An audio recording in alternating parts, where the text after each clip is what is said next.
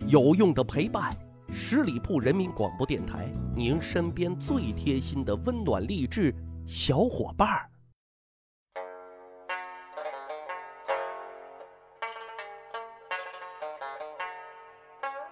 去扒历史，增长见识，密室趣谈，我是大汉。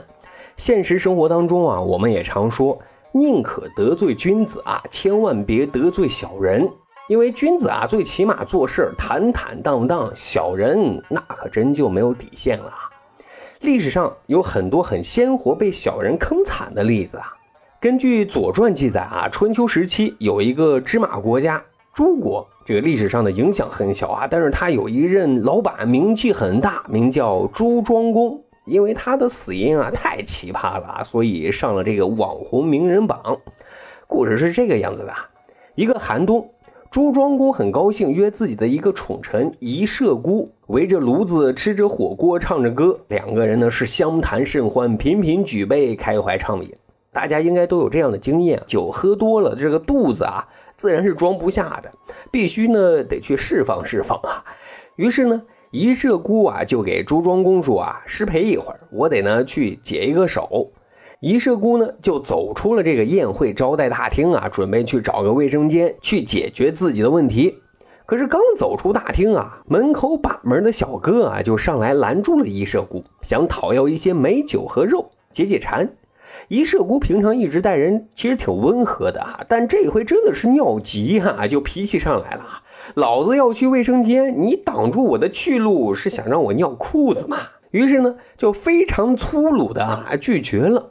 可是小哥太馋了，这个猪肉贵呀，啊，就死死的拽住仪麝姑的衣服啊，不撒手，气得仪麝姑啊，顺手就摸到一个棍棒，就抄家伙打了几下。小哥没办法啊，终于撒了手，可由此啊，就心生怨气。凭什么你们在里面吃香的喝辣的，我就得在这寒冷的冬夜为你们守门？现在还要挨你的打？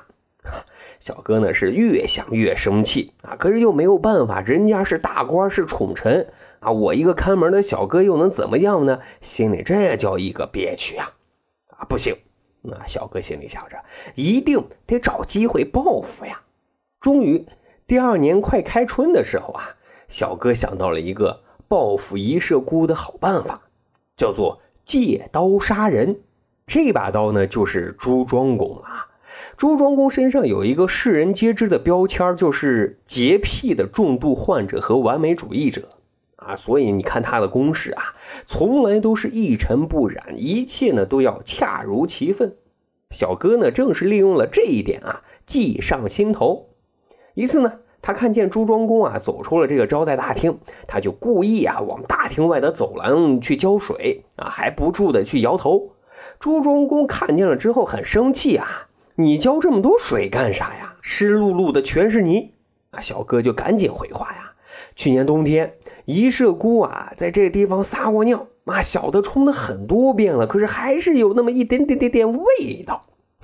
朱庄公一听，就赶紧捂住鼻子啊，脸都绿了啊！太不像话了啊！竟然敢在这个地方撒尿，真是吃了雄心豹子胆啊！于是怒火中烧，就派人啊要捉拿仪麝姑。可是一射姑啊，人家提前得到了风声，逃跑了。哈，朱庄公当时已经回到房里休息了。听到这个消息，顿时是火冒三丈啊，直接从床上跳下来，还敢跑？看我不千刀万剐了你！啊，可是啊，这个朱庄公不小心从床上跳下来的时候啊，正好啊碰倒了取暖的炭盆。结果啊，自己是大面积的烧伤啊，最终医治无效啊，永远的闭上了眼睛啊。各位，你说这寸不寸呀？啊，朱庄公也由此成为因为一泡尿而送命的君王。不过，大家有没有考虑过，仪麝姑到底有没有在走廊外撒尿呢？啊，史书上没有记载，当然也不重要，重要的是小哥的阴谋。哈哈。得逞了，那他报仇了呀。还有一个小故事，那在古代有一种职业，官位呢虽然不高，但是呢经常伴在帝王的左右，所以很吃香。他们说啥呢？有时候这些帝王大老板啊，都能当成金科玉律，完全听从。各位说说，这是什么职业呢？啊，宦官？不对，是占梦官。直白点说呢，就是解梦人啊。说这个春秋战国时期的魏国，魏庄公呢就很信这一套啊。晚上做了啥梦，赶紧第一时间找占梦官先算一算。政务上做一些决策，也都让占梦官啊给算一算，占卜一下吉凶。所以呢，占梦官的官职不大，但是呢，分量却是很足的啊。魏庄公身边的这个占梦官啊，在专业技术方面挺厉害，据说呢算的挺准，所以呢，魏庄公啊是深信不疑的。但是在人品方面啊，品性呢不是太端正。他在宫里啊还有一个伙计。官职呢也不是太高，而且呢还喜欢东拉西扯，占占小便宜，跟个小混混一样。但是呢很会为魏庄公办事，所以啊深得魏庄公的信任。啊，一天呢这个小混混啊就跑到大臣太叔席子的家里，一顿审品啊，然后切入正题啊。他知道太叔席子的家里啊藏有好酒，哎，就想呢讨要几坛啊拿回去喝。可是太叔喜子啊，也是嗜酒如命啊，并且对此人完全没有好感，就直接非常生硬的啊，就拒绝了。小混混很生气啊，你这是瞧不起我呀？我呢跟你没完 啊！然后呢就非常愤怒的转屁股走人了啊。回到家之后，小混混就想着啊，如何给太叔喜子一些颜色看看呢？啊，因为两个人确实啊地位很悬殊，想使个绊子啊，确实也不是那么容易的一件事儿。但是啊，话说难听一点，小人啊总是有小人的招数的。很快他想到了自己这个詹梦观的伙计，于是两个人就勾结上了。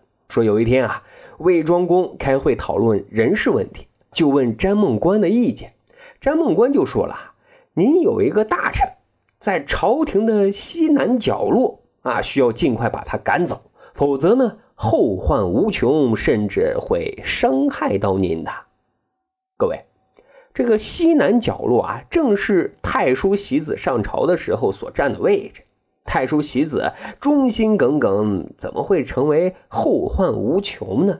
啊，很简单啊，这正是詹梦官和小混混商量的计谋啊，假借占卜。实施打击报复，可因为人家魏庄公对此是深信不疑的，所以啊，这个占卜的最终解释权就全在詹梦官的嘴里啊。结果就是魏庄公下了驱逐令，把太叔喜子啊驱逐出境了。好，各位啊，两则小故事啊，都是以小人的计谋得逞而告终。这其实啊，给我们提了一个醒，就是说做人。啊，还是要圆润一些的，尤其对于那些品性不是太正的人。毕竟老话讲得好啊，害人之心不可有，但防人之心不可无。那可是有一点啊，我们要坚信，就算有些事儿啊，小人能够得逞，但那顶多算是秋后的蚂蚱，哈，蹦跶不了几天的。